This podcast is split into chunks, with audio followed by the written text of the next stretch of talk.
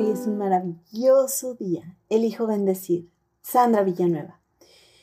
En 1951, Paul Gottman mencionaba que la función principal del mecanismo de evitación es metafóricamente aumentar el grosor de la piel con la finalidad de fortalecer el castillo del yo.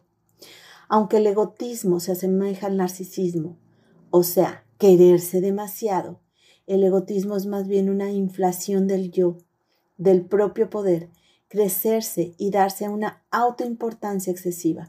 Este incremento que resulta ser defensivo del yo va en quebranto de los demás. Una persona egotista prioriza las propias vivencias en exceso y de manera constante antepone sus necesidades, anhelos, opiniones a las del entorno y no ve las del otro.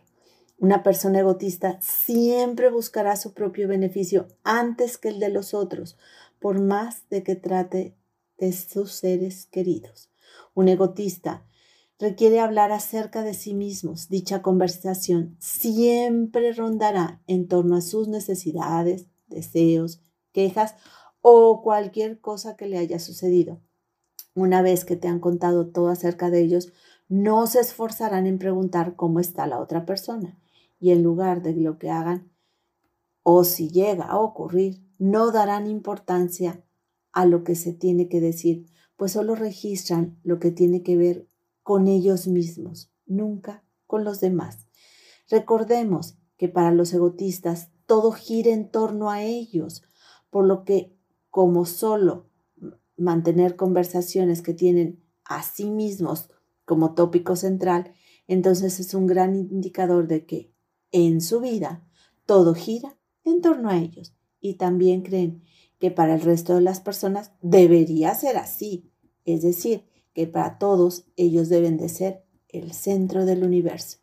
Las personas egotistas definitivamente demostrarán que se quieren mucho, se puede decir que se adoran.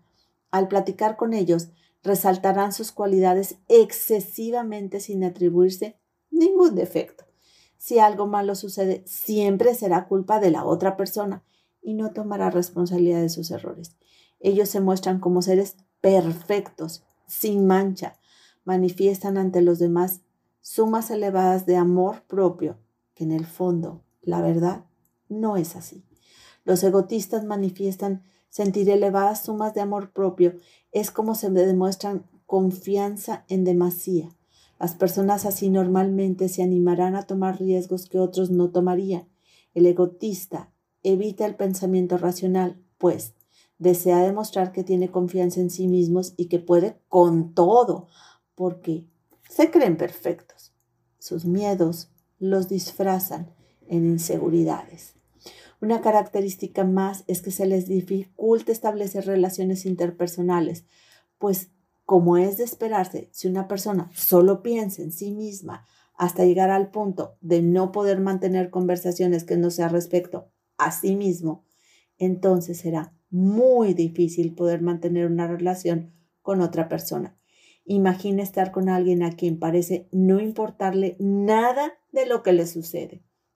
Suena muy difícil. Por ello, a los egotistas les resulta muy difícil mantener en el tiempo parejas o amistades. Son personas que debido a su excesivo egocentrismo es difícil lidiar con ellos.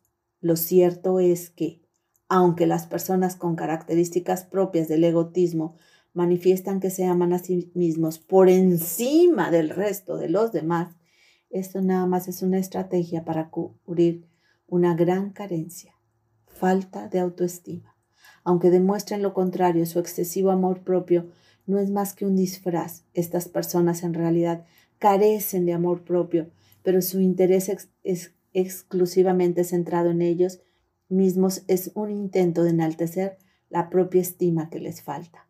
Hermosa alma, te reconozco segura, compartida, serena, alegre. Te mando un fuerte y cálido abrazo. Sandra Villanueva, yo estoy en paz.